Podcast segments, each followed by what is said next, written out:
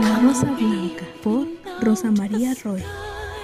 En un jardín de matorrales, entre hierbas y malezas, apareció como salida de la nada una rosa blanca. Era blanca como la nieve, sus pétalos parecían de terciopelo y el rocío de la mañana brillaba sobre sus hojas como cristales resplandecientes. Ella no podía verse, por eso no sabía lo bonita que era.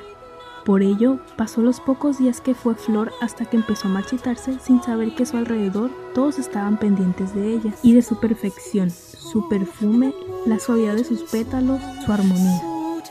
No se daba cuenta de que todo el que la veía tenía elogios hacia ella. Las malas hierbas que la envolvían estaban fascinadas con su belleza y vivían hechizadas por su aroma y elegancia. Un día, de mucho sol y calor, una muchacha paseaba por el jardín pensando cuántas cosas bonitas le regalaba la madre tierra, cuando de pronto vio una rosa blanca en una parte olvidada del jardín que empezaba a marchitarse. Hmm, hace días que no llueve, pensó.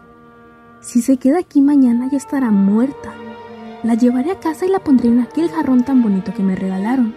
Y así lo hizo. Con todo su amor puso la rosa marchita en agua en un lindo jarrón de cristal de colores y la acercó a la ventana. La dejaré aquí, porque así le llegará la luz del sol.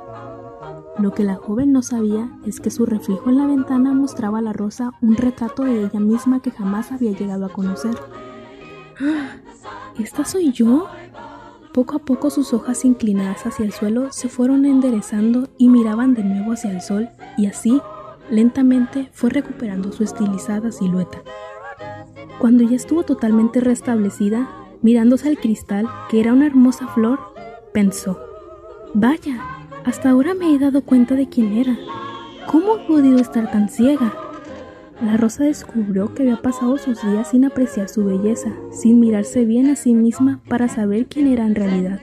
Si quieres saber quién eres de verdad, olvida lo que ves a tu alrededor y mira siempre tu corazón.